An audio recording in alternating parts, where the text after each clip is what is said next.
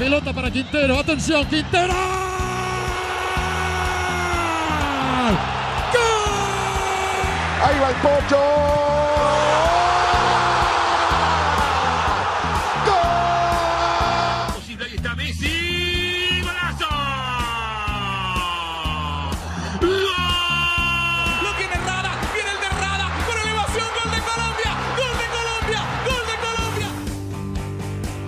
La última jugada.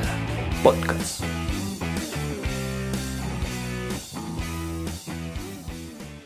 Hola, hola, hola, ¿cómo están todos aquí, todos los que nos escuchan aquí en la última jugada?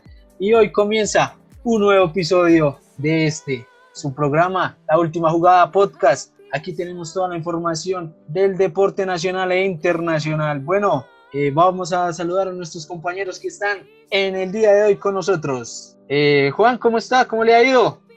Bien, gracias. Bien, acá otra vez en una nueva emisión, un nuevo capítulo de este podcast deportivo que está bastante cargadito con, ya dejando de lado un poco el mundo del fútbol, pero ya tenemos nuevos deportes, nuevas disciplinas que están volviendo a iniciar, que están retomando desde, o, eh, retomando el parón por el COVID-19 y que la verdad están, están muy interesantes. Bueno, Barahona, ¿cómo está? ¿Cómo le ha ido? ¿Y qué nos tiene para hoy? Duan, buenas tardes a usted y a todos los oyentes de Última Jugada. Bueno, una tarde soleada aquí en la capital de la República y la noticia que le traigo para hoy es que se ha publicado hoy viernes lo que va a ser o cómo se van a disputar las etapas del Giro de Italia que rodará en pocos meses en tierras europeas.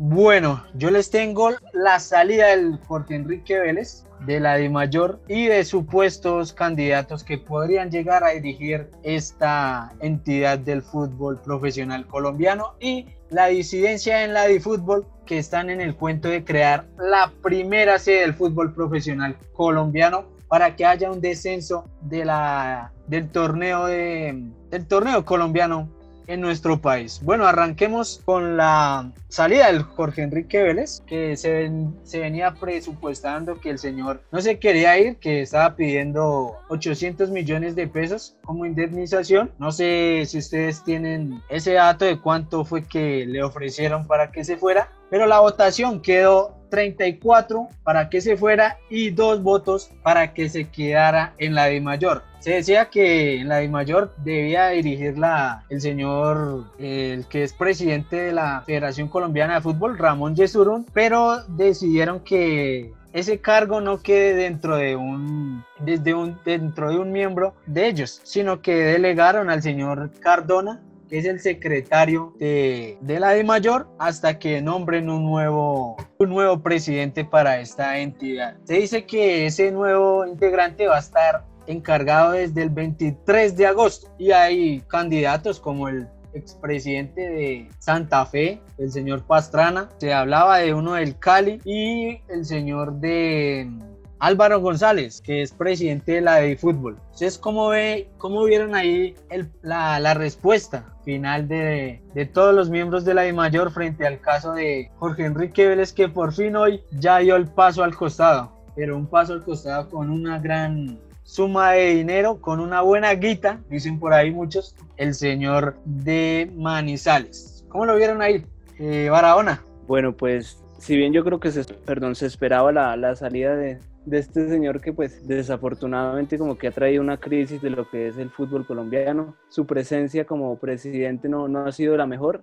Y bueno, pues me parece un poco arrollador los votos. He escuchado que, que si bien la, la, votación iba a ser un poco ajustada, se esperaba que se fuera, pero, pero pues fue arrollador y eso creo, creo que demuestra la mala, la mala gestión que ha hecho este señor en, en la presidencia, ¿no es cierto? Lo que me parece insólito y, y perjudicial para lo que es el fútbol colombiano, más pensando en, en esta época que estamos pasando y que pues si bien todos los equipos en general el fútbol colombiano está pasando por una crisis económica grave, es que se tenga que indemnizar antes al señor después de esa caótica y terrible gestión que ha hecho dentro del fútbol colombiano, ¿no? Yo creo que ese es como, como el tema central y, y, y el perjudicado como tal es el fútbol colombiano. Esos 600 millones yo creo que se podrían haber invertido en cosas mejores y, y un claro reflejo de lo que, de lo que pasa en, en general en Colombia, ¿no? Creo que, que el fútbol colombiano también muestra de cómo son los temas en Colombia y mostrando yo creo un poquito de cómo es la política del país. Desafortunadamente así somos aquí en, en Colombia y bueno, un poco triste la verdad porque, porque si bien todos esperamos la salida del señor, pues yo creo que es complicado que, el hombre antes pida una indemnización y, y, tengan que dársela por parte del fútbol colombiano. Entonces esa es mi opinión, yo creo que, que el, perjudicado acá es el fútbol colombiano, si bien es bueno que, haya salido y, bueno, esperemos que el próximo presidente pues traiga mejores ideas y, se pueda arreglar esta que se ha denominado como una de las peores crisis que, ha visto el fútbol colombiano. Bueno, Juan, ¿usted cómo analizó esta gran diferencia entre los votos? 34 en contra para él y solo dos a favor. Uno de ellos a favor puede ser Jaguares de Córdoba, equipo que se dice que él ayudó mucho y por eso lo programaban cada vez a las 3 de la tarde, 3 y 30. Eh, ese puede estar. ¿Usted qué opina de la salida de Jorge Enrique Vélez? Pues yo concuerdo con, con Juan de que ese dinero con el que se tiene que indemnizar al, señor Vélez, a Jorge Enrique, yo creo que ese dinero ya es dinero perdido. Esa, ese dinero pues hubiera sido muy, muy bien utilizado en el fútbol, tal vez de pronto en el, en el fútbol profesional colombiano. En el, obviamente en el fútbol profesional colombiano, pero me refiero al fútbol femenino, fútbol femenino que en este momento no hay fútbol femenino, de pronto en el fútbol de segunda división, tal vez esos 500, eh, 600 millones eh, hubieran servido bastante para estas dos divisiones. Eh, pero pues bueno, la, por ese lado sí es, una, sí es malo, algo malo, porque pues es muchísima plata la que se tiene que dar, la que se le tiene que dar. hubiera sido mejor, mejor si él hubiera tomado la decisión de renunciar, pero pues obviamente como él no dejó el cargo porque quiso, o sea, no dijo, vale, yo renuncio, acepto que la embarré, eh, yo me voy, él no dijo eso, él estamos viendo que salió fue porque hubo un grupo de, equipos que dijo ya no más y le tocó verse por eso, no, por, porque él quisiera, entonces es por ese motivo que pues obviamente a cualquier persona le hubiera tocado indemnizar, eh, pero aún así me parece mucho, son 500, 600 millones de pesos que no se van a invertir en el fútbol, que el fútbol les va a perder y que va a perjudicar a equipos chicos, a la segunda y a la, a la segunda división y al fútbol profesional femenino, entonces pues de cierta parte es muy, muy favorable la salida del señor Vélez, de, de Jorge Enrique, porque pues va a llegar una nueva, un nuevo presidente, va a llegar un nuevo aire, va a llegar alguien que eh, posiblemente tenga esa experiencia y ese conocimiento que se debe para estar en ese cargo. Y pues puede que el fútbol profesional colombiano mejore en lo que en, un futuro. Entonces pues muy bacana la salida de, de, de, Jorge Enrique pero también hay que decir que es muy decepcionante que se le tengan que pagar entre 500 y 600 millones. Bueno sí la salida de él es se decía que estaba entre los 800 millones de pesos, pero que él no iba a aceptar ese dinero, que él iba a poner su bufete de abogados y quedarse hasta el último momento para pelear el puesto ahí en la de mayor, pero tal vez alguien le dijo que no, váyase, que no le haga más daño al fútbol y pues terminó dando un paso al costado este presidente, que ya hemos tenido varios así en, este en nuestro fútbol, como el caso del señor eh, Bedoya y ahora lo del cartel de las boletas y este de la de mayor con Jorge Enrique Vélez. Bueno, les tengo una que es que en la de fútbol se va a crear o se creó ya la ACFA, la asociación, se creó la ACFA que es la Asociación Colombiana de Clubes de Fútbol Aficionado, la cual es la, la que va a, va a garantizar los derechos de la de fútbol. La de fútbol es una división de fútbol aficionado. ¿Y qué busca esta asociación? Lo que busca esta asociación por parte del señor Andrés Felipe Guapacha, que fue el que es el, es el presidente que organizó esta asociación y el cual busca plantearle al fútbol colombiano que se estructure otra categoría y esa otra categoría es la primera C. Eh, y yo no sé ustedes qué piensan de otra categoría más en el fútbol colombiano, teniendo en cuenta que con esto los equipos de la B ya no van a, tener su negocio que es siempre estar en la B y recibiendo lo mismo que ganan los de los equipos de la A. ¿Ustedes qué piensan? Eh, Juan. El fútbol profesional colombiano acaba de votar 500 o 600 millones a la basura, así hay que decirlo. Fueron 500 o 600 millones que se botaron a la basura. Durante este tiempo, no, bueno, durante hace un par de años, no, el fútbol profesional colombiano no es que sea el más rentable uno ve, por ejemplo, los estadios vacíos, la gente no, no apoya a sus equipos, así sean equipos grandes. Uno ve estadios que normalmente deberían estar llenos y están vacíos. Y si eso pasa con los equipos grandes, hablando de primera división, ahora usted imagínese con los equipos chicos de primera división, tales como Boyacá Chico, tales como Patriotas, tales como Jaguares. Uno ve estadios eh, que no están llenos en su capacidad, son muy pocas las personas que llegan a ir, son, son menos de mil personas las que acuden a los estadios. Y eh, obviamente, pues esto no, no representa un gran ingreso para los clubes de, para estos clubes. Ahora, si esto pasa en primera división, ahora te imagines en segunda. En segunda también es lo mismo. Son, son estadios que son muy, muy, muy vacíos, que casi no va nadie. Eh, de pronto, si llegase a ir un gran número de espectadores, es lo típico, lo de siempre, es cuando hay un gran partido, es cuando nuestro equipo va a disputar un clásico o algo así, pero eso también es algo complicado. Hablándolo desde la segunda división, una segunda división que es olvidada, una segunda división que eh, cuando empezaron a salir los primeros planes de para mirar a ver cómo volvía el fútbol a Colombia, solo se estaba hablando de la primera división, no se hablaba de la segunda, una segunda división que es olvidada, una segunda división que está llena de equipos chicos, obviamente, pero que aún así no es una, una segunda división competitiva, no es una segunda división que llame la, la atención verla. Entonces, lo mismo, o lo mismo va a pasar con una tercera categoría con una categoría C. Y la verdad no sé por qué, el por qué crear esta, esta, esta tercera categoría lo entendería si, en si Colombia fuera un país futbolero, pero para mí Colombia no es un país futbolero. Colombia, por ejemplo, no se compara con Inglaterra. Yo no miro partidos de, de la tercera liga, la tercera categoría de, de, Inglaterra y son estadios que son pequeños, pero están llenos, donde hay una muy buena afición, donde hay una muy buena competencia. Entonces no sé por qué el por qué crear una tercera categoría acá en Colombia cuando Colombia para mí no es un país futbolero. Bueno, esa puede ser una buena justificación la que usted pero es que yo creo que esta lo haces como con el propósito de que esos equipos de la B, que en esos momentos eh, no querían que volviera al fútbol porque les estaban pagando los derechos de televisión, así no jugaran, entonces los estaban era manteniendo. Y esto quiere es que esos equipos se comiencen como a, sí, como a pellizcar que ay, oiga, nos van a poner el sistema de ascensos y descensos para la C. Eh, es un proyecto bueno, pero debe darle un mejor manejo cuando esta asociación de la de mayor se, se arregle todo este dilema con el que ya pasó. Barahona, ¿usted qué piensa de una primera C? Que esto ya está en Argentina, en Brasil, España o Inglaterra, que tiene siete eh, categorías.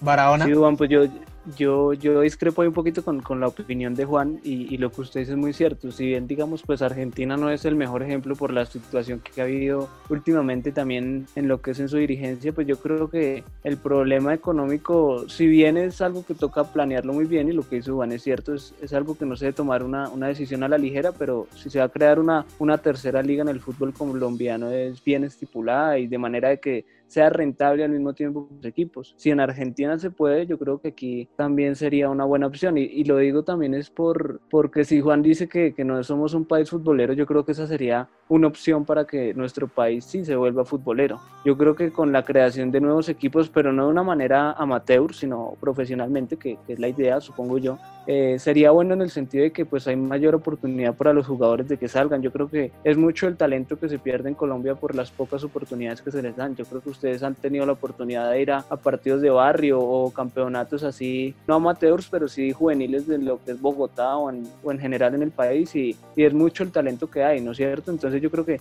sería una buenísima opción, es una buena idea, bien hecha sería una idea muy interesante y, y, lo que dice Juan es muy cierto. Yo creo que, que así mismo entraría un poquito ese picante de que los equipos de la B no se pueden relajar a, a, saber que siempre van a estar ahí de una u otra manera pues van a recibir ingresos, hagan o no hagan un buen torneo, sino que también tienen que ponerse las pilas, pellizcarse y, y estar pendientes de que una mala temporada los puede llevar a la primera C. Entonces yo creo que, que es una idea buena desde que se haga de una manera indicada y, y, y bien planeada, yo creo que sería muy bueno para el fútbol colombiano colombiano por lo que digo, pensándolo más en lo futbolístico, ¿no? Si bien pues lo económico es muy importante, yo creo que es lo primordial, futbolísticamente hablando para, para el país sería muy bueno que, que nosotros empezáramos a ver nuevos equipos con nuevos jugadores que, que, nos traigan esas futuras promesas del fútbol colombiano. Sí, pero es que, o sea, yo, yo, yo volví digo, o sea, eso va a ser una liga olvidada, porque es que si ni siquiera se ven los, los, los partidos de primera división, esos partidos que sí son algo llamativos, solo te imagines un partido de tercera división, en donde la gente ni siquiera, pues puede que conozcan a, los equipos, pero pues esos equipos cómo van a ser para sobrevivir, esos equipos cómo, cómo van a ser para crecer, obviamente les va a quedar bastante complicado y no van a tener el apoyo de los grandes equipos, y vuelvo y digo, o sea, también hay que mirar el apoyo de una hinchada, y qué hinchada van a tener, entonces, eso es lo que yo digo, o sea, Colombia, pues obviamente, no sé si con una tercera división Colombia vaya a ser ahora sí un país, un país futbolero, cuando ni siquiera se llenan los estadios de primera, pero pues vuelvo y digo, o sea, para mí esa tercera liga, esa tercera división va a ser una, una división totalmente olvidada que nadie va a ver, para mí, eso, es lo que yo digo, o sea, porque es que estamos hablando de una tercera división, estamos hablando fuera de un meme, estamos hablando de una, una tercera división, algo similar a un pony fútbol, entonces no sé qué tan bien vaya a ser esa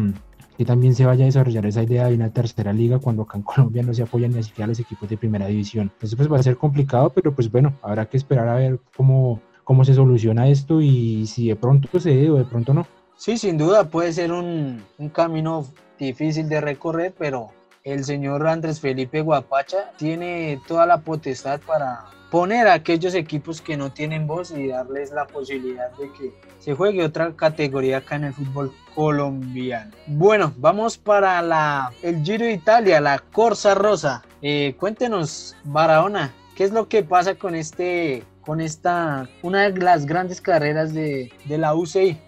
Así es, Duan, como le dice usted, pues de las carreras más importantes a nivel mundial del, del, ciclismo, está entre las tres grandes obviamente y bueno, ya pues todo esto en torno a, lo que es el, el, deporte de las dos ruedas está también poniéndose a punto, recordemos que ya varios de nuestros ciclistas colombianos viajaron este fin de semana a Europa para empezar a prepararse lo que es esta y bueno, las demás competiciones que, que se vienen a nivel internacional. Hoy se publicó pues entonces cómo se va a disputar la, el Giro de Italia, por lo menos en sus cuatro primeras etapas. Se, se tenía previsto que, el Giro de Italia saliera en su primera etapa desde Budapest, la capital de Hungría, pero hoy la RCS, que es la, bueno, la, como la que comanda ahí esta carrera ciclística del Giro de Italia, ha decidido que, que no, lo cambiaron, entonces va a salir desde la isla de Sicilia. La primera etapa, si pues la pandemia lo deja, porque recordemos que, que en Europa aún no ha pasado y se están empezando a ver rebrotes de lo que es el, el COVID-19, pero entonces si, si todo sale de buena manera, el 3 de octubre se estaría dando inicio al Giro de Italia, que sería, como le dije antes, en la isla de Sicilia. La etapa 1 sería de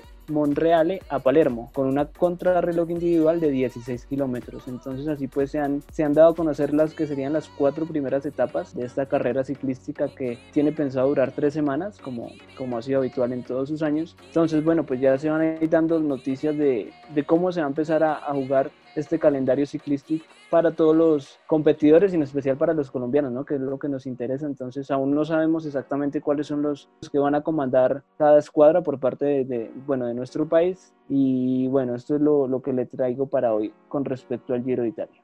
Sí, como usted lo decía, uno de, los, uno de los equipos que iba por parte de Colombia, que era la UAE Team Colombia, no participará en este Giro de Italia Sub-23, que es una categoría de menores de esta grande, de esta gran carrera de la UCI, no van a, a, participar debido a lo del COVID, solo van a participar la categoría absoluta de la, del Giro de Italia. Eh, Juan, ¿usted qué piensa de esta modificación que hizo la UCI para el Giro de Italia?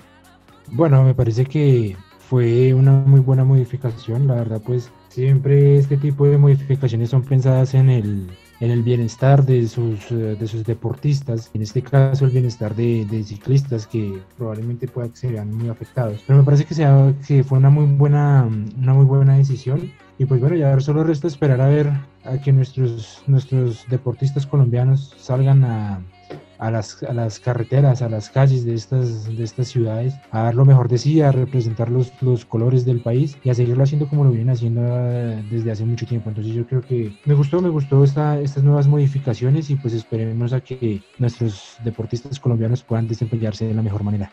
Bueno, ojalá los, los, los pedalistas que se fueron hace poco en el, en el avión que se fueron ocho para que van a concursar en el Tour de Francia. Entre ellos estaba Esteban Chávez, eh, Egan Bernal. Pues den otra vez de qué hablar para este deporte y que traigan orgullo para este país.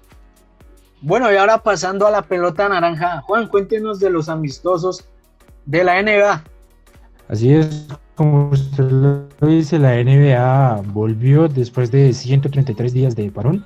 Volvió con una serie de amistosos. Eh, este miércoles 22 de julio volvieron, volvimos, por ejemplo, a ver a los Orlando Magics perdiendo 90-99 contra Los Ángeles Clippers. También estuvieron por ahí los Washington Wizards que perdieron 82 a 89 contra los em, Denver Nuggets. También estuvieron los New Orleans Pelicans que ganaron 99 a 68 contra los Brooklyn Nets. Y el partido más eh, reñido, por así decirlo, en la jornada del miércoles fue entre los Sacramento Kings, que perdieron 98 a 104 contra los Miami Heat. El jueves también fue una, una jornada de cuatro partidos. También vimos a los San Antonio Spurs, que perdieron contra los Bucks 113 a 92. Vimos a los Portland Trail Blazers 80, eh, perdieron 81 a 91 contra los Pacers. También a los Maverick que le dieron un partido, un partidazo a los Lakers porque los Lakers perdieron 108 a 104.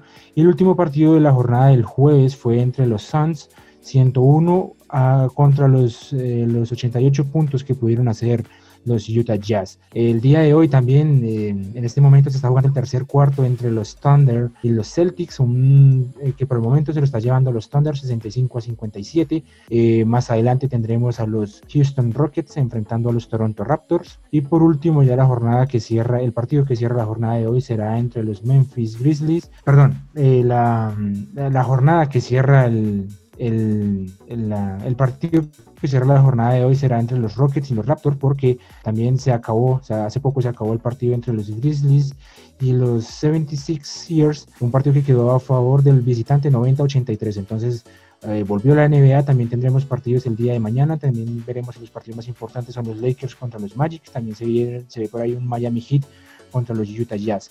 Entonces van a ser partidos muy importantes porque, vuelvo y digo, volvió la NBA luego de 133 años, ya tendremos otra disciplina que mueve al mundo, también lo paraliza.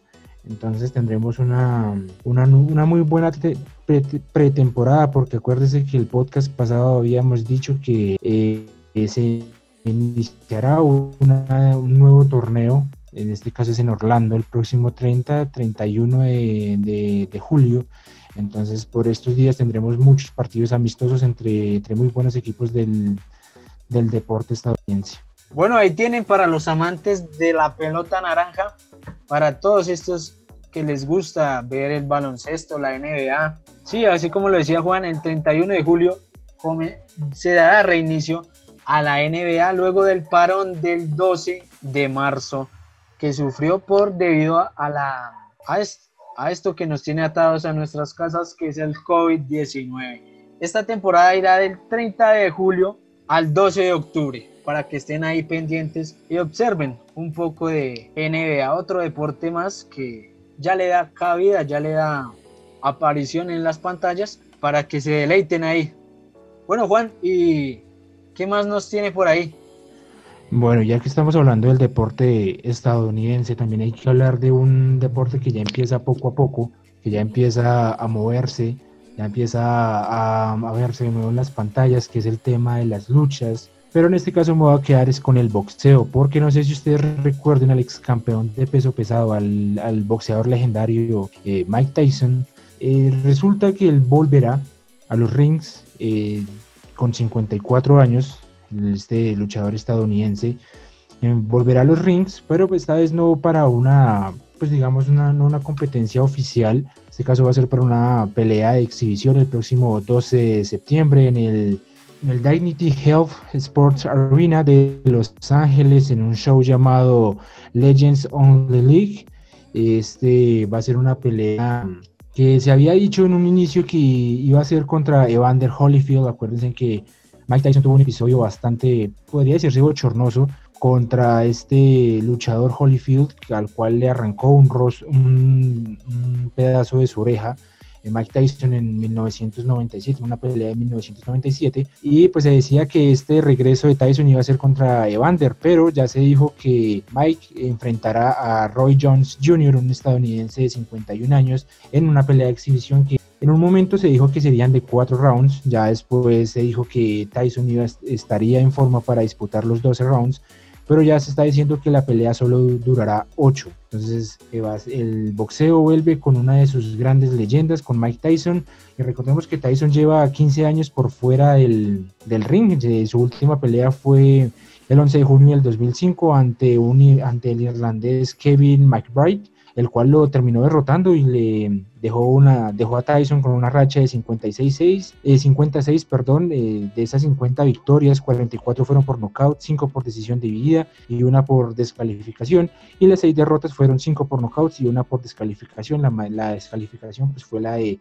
Evander, Evander Holyfield, entonces pues veremos de nuevo a este ex campeón del peso, del, de peso pesado Mike Tyson de vuelta en el ring, que también dará un, un muy buen show.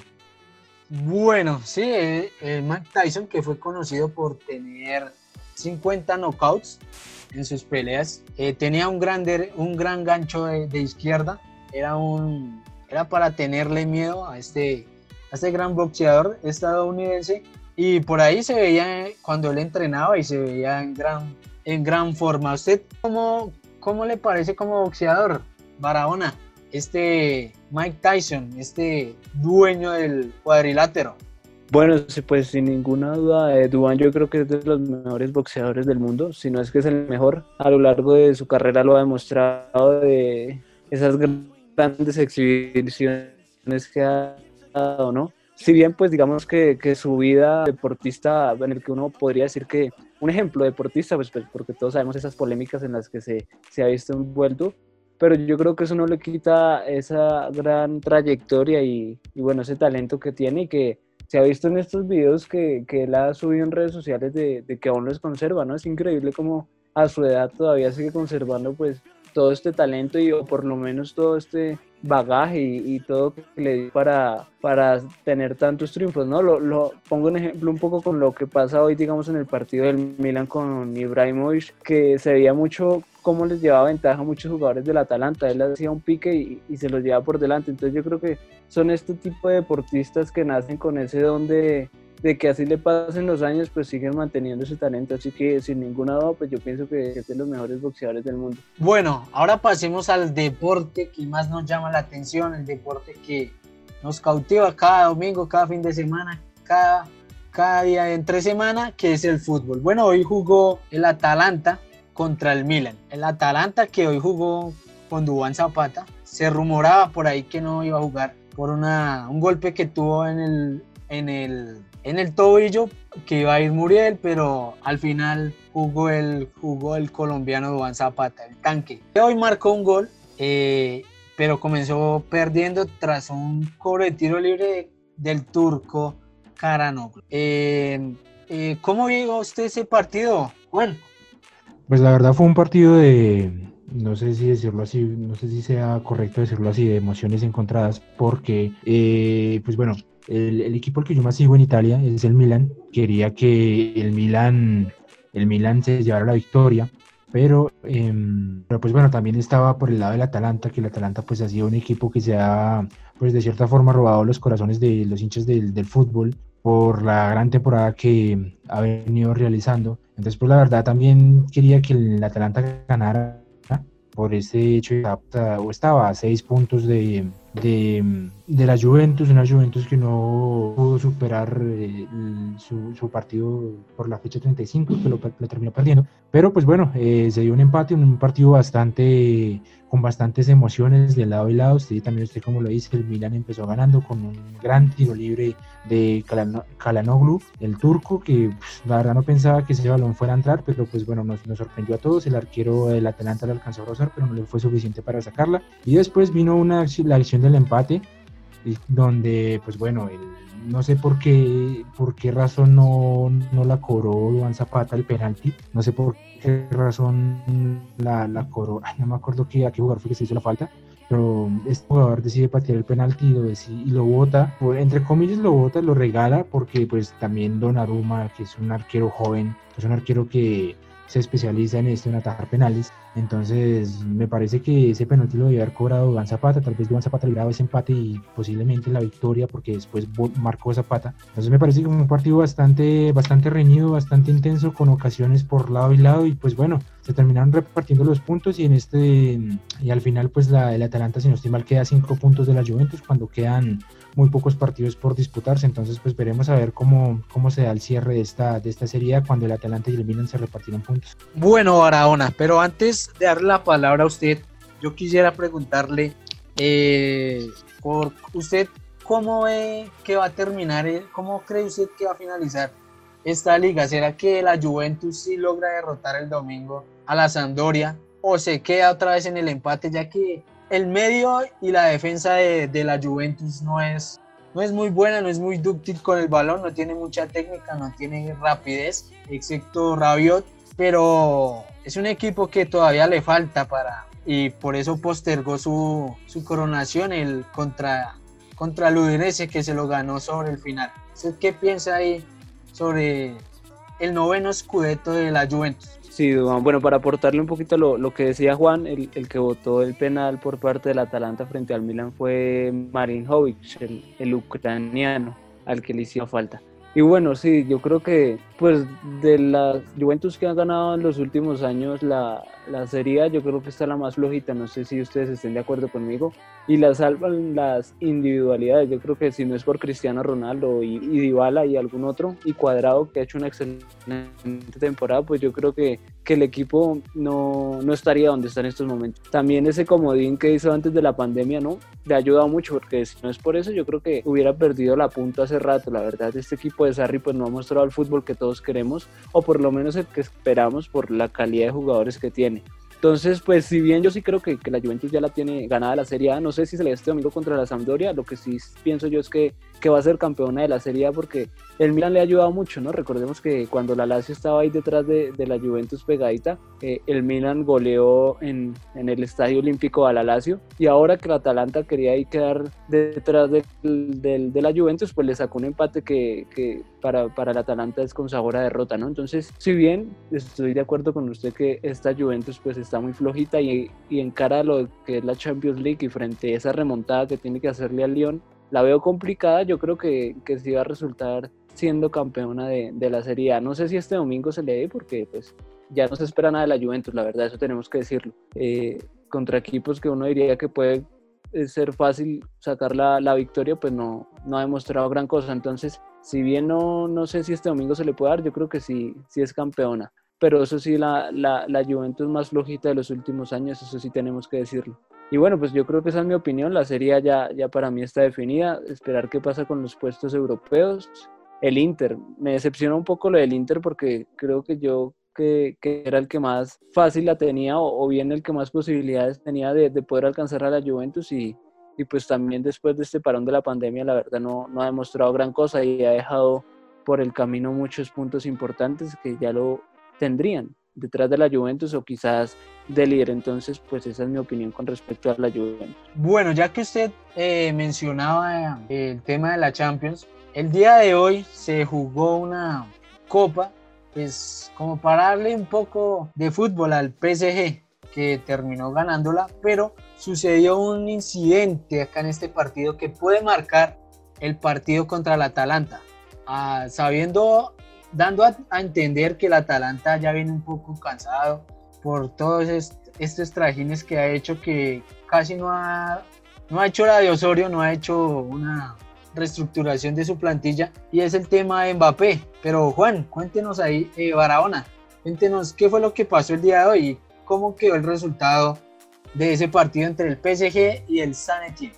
Así es, Duan, pues el Paris Saint Germain con estos pocos partidos oficiales que le quedan, aparte de este le queda otro partido, ha sido campeón, se ha coronado campeón de la Copa de Francia, el rival que tenía hoy enfrente era el San Etienne, el cual pues doblegó, digamos, que, que de una manera fácil, si bien el resultado fue corto, con un solitario gol de Neymar al minuto 14 del primer tiempo, el, el conjunto parisino, como se esperaba, pues salió campeón de la Copa de Francia y sigue demostrando que es el, el amo y señor de, de, lo que es el, los torneos en, en, tierras francesas, ¿no? Lo que usted dice, yo creo que, que aparte del título, que ya para, para el conjunto francés es poca cosa, preocupa mucho la lesión de Mbappé. Salió lesionado al minuto 30, recordemos que una patada durísima que le pegó el jugador Loic Perrin que se fue expulsado al minuto 31 justamente por este terrible foul que le hizo al, al jugador francés, a la promesa del fútbol mundial, en la cual pues se, se vio involucrado el tobillo del, del, jugador. Salió llorando porque, bueno, no sabemos qué, qué, qué, qué, duración tenga la lesión, lo que sí se sabe es que se vio después de, de la lesión entrando con muletas al banquillo de suplentes y, y, preocupa mucho. Yo creo que esa es la imagen que, que queda del partido hoy, la, la preocupante lesión de Mbappé. Vamos a ver si se puede recuperar para el partido contra Atalanta, no lo sabemos. Y bueno, yo de una vez le doy mi opinión. Yo creo que hemos tenido esta discusión fuera de micrófonos de, de, cuál equipo va a llegar de mejor manera. Si bien el Atalanta pues viene jugando muy bien, porque pues es creo que los equipos que mejor fútbol ha mostrado después y antes de la pandemia, eso no se puede negar. Yo creo que usted toca un tema importante y es que el cansancio ya le está jugando malas pasadas. Hoy contra el Milan se vio los últimos 20 minutos literalmente muerto el equipo. Muy poco era lo que corría, entonces yo creo que ese es el punto negativo que podría tener el Atalanta frente a un Paris Saint Germain que va con todas sus figuras, obviamente. Esperar qué pasa con Mbappé, pero bueno, al igual si no está él, pues Icardi, Neymar y demás, yo creo que pueden hacer un partidazo. Vamos a ver qué puede pasar. Hoy también el partido de, de en esta final se vio que al París le llegaron en varias ocasiones, entonces aún, aún como que Thomas Tuchel, el, el alemán técnico de este conjunto parisino no, no, ha podido arreglar bien lo que es el tema defensivo y se espera un partidazo, ¿no? Recordemos que ya exactamente en dos semanas vuelve la UEFA Champions League y, y, vamos a ver qué pasa con estos dos conjuntos y los demás partidos de octavos y cuartos de final. Bueno, ya para ir cerrando, su opinión sobre estos partidos, este nuevo torneo, este torneo que se nos viene, que es la Champions, Juan, y ya después nos da su otra noticia que nos tiene ahí para cerrar. Bueno, pues me parece que hay equipos que van a llegar con ventaja, equipos por ejemplo, bueno, los que terminaron liga hace, hace muy poco, por ejemplo, la, los de España o, en Inglaterra creo que hace falta jugar una, última fecha. Esos equipos van a llegar por, con ventaja porque pues van a estar, eh, digamos de cierta ventaja porque van a estar, o sea, terminaron, van a terminar sus competiciones bastante... Eh, a pocas semanas del reinicio de la Champions, van a venir con un buen nivel de juego, van a venir preparados, van a venir con minutos, pero digamos que otra cosa que les puede jugar en contra es el, el hecho de que eh, se van a enfrentar a, a, a, equipos que no vienen jugando. Estoy hablando de algunos, por ejemplo, de la Juventus con el Olympique de Lyon, por ejemplo. No quien quita que el Olympique haga, su, haga su, su part, el partido de su vida y logre eliminar a la Juventus que viene jugando y juegue contra un sitio, contra un Real Madrid que están a punto, que ya uno ya terminó su liga y otro está a punto de terminarla. Entonces, digamos que hay que mirar ahí que van a haber ventajas y desventajas. Unos van a, van a llegar con su liga recién terminada otros van a llegar con mucho tiempo sin jugar, otros van a llegar con poco tiempo de descanso, entonces va, va, va a ser, van a ser partidos bastante interesantes. Yo creo que el, el que, el que pinta acá, el que va a ser el mejor, pues porque muchos lo catalogan así, va a ser el del PSG el de, contra el Atalanta. Pues sí, es un buen partido, pero hay que mirar cómo llegan estos dos equipos, porque el Atalanta últimamente se ha presentado, se, se, se, se ha estado jugando contra equipos que le han hecho muy buenos partidos, pero eh, siguen, siguen en una competición, o sea, el Atlanta sigue en competición, en cambio el PSG, pues sí, hizo una tempo, una, unas, unos amistosos ahí para volver al, al, fútbol se enfrentó contra equipos de segunda división que obviamente los iba a golear. Esta final de, esta copa, pues obviamente el, favorito iba a ser el PSG. Compare nóminas a ver, qué, qué, a ver con qué le puede pelear el, el San Etienne. Pero pues bueno, ya veremos a ver qué, qué, equipo logra ganar esta llave. Yo sigo diciendo que pues puede ganarle a Atalanta porque viene jugando en una liga bastante competitiva. Y pues miren, miraremos qué, qué pasa con las otras llaves. Miraremos a ver si este Barcelona que ya terminó competición podrá superar al Napoli que sigue jugando. Si el Real Madrid que ya terminó liga va a poder pasar o remontarle ese partido al City que ya, que ya eh, si no es este fin de semana, es la, el, a inicios de la próxima semana termina su liga. Entonces veremos a ver qué, qué, qué resultados nos trae esta, esta Champions League, que ya como lo dice Barahona, ya dentro de dos semanas pues volveremos a ver de nuevo este torneo internacional o este torneo europeo. Y pues bueno, ya para cerrar, eh, tengo una, la noticia de la Fórmula 1, ya que pues este también es otro deporte, otra competencia que es muy vista en, alrededor del mundo. La noticia es que no habrá Fórmula 1 en, ni en Estados en, en, en América, no habrá ni en Estados Unidos, ni en Brasil, ni en México, ni en Canadá. Básicamente porque tres de estos países, los cuales son Estados Unidos, Brasil y Canadá, son los más afectados en América por el COVID-19 y, y Canadá pues también porque hace parte acá de de América, también se pueden ver de pronto uno que otro contagio en la, en la competición. Entonces, eh, no habrá Fórmula 1 acá en, en América, pero sí habrá Fórmula 1 en Europa, porque ya se confirmaron tres circuitos, en un circuito en, en Alemania, en Portugal y en Italia. Estos ya están agendados para el mes de octubre. En Alemania se correrá el circuito de Nürburgring el 9, del 9 al 11 de octubre. En Portugal el circuito de Portimao será entre el 23 y el 25 de octubre y en Italia el circuito de Emilia Romagna irá eh, del 31 al 1 de noviembre. También se esperan, perdón, ya se han corrido tres carreras en, en el viejo continente, dos en Austria y una en Hungría. Y por último se esperan que pues de lo que queda de, de, de semestre, lo que queda de año, se lleguen a, se hagan otras carreras, por ejemplo las dos que se tienen pensada en el circuito Silverstone de Gran Bretaña, también se tiene pensada una en el circuito de Barcelona de España, una en el circuito de Spa de Bélgica y también están dos agendadas o dos por agendarse, dos más en, en, en Italia, el circuito de Monza y Mugello y por último se espera que se pueda agendar el circuito de Roshi en, en de Sochi en Rusia. Entonces no habrá Fórmula 1 en América, pero sí habrá Fórmula 1 en el viejo continente. Entonces ya con esta y con la del boxeo y con la de, con la de la, la, de la NBA, podemos decir que ya las competencias, las diferentes competencias deportivas se están volviendo poco a poco. Bueno, muchas gracias Juan. Eh, Barahona, ¿tiene algo para el cierre? Eh, no, no señor, yo creo que ya hemos hecho un podcast bastante informativo para todos nuestros oyentes. Bueno, yo les dejo una pregunta ahí para que la piensen esta tarde con la almohada. ¿Para en qué liga debería ir James teniendo en cuenta eh, los últimos antecedentes que él ha presentado y a qué equipo? Ahí se las dejo para que el lunes se las vuelvo y les pregunto y ustedes den su respuesta a esto. Bueno, no siendo más, nos despedimos de este eh, episodio número 35 de la última jugada. Lo pueden encontrar en todas nuestras plataformas, en todas las plataformas, perdón, eh, como Spotify, Deezer, Breaker, Google Podcast y más. Ahí nos vemos el lunes. Chao, chao.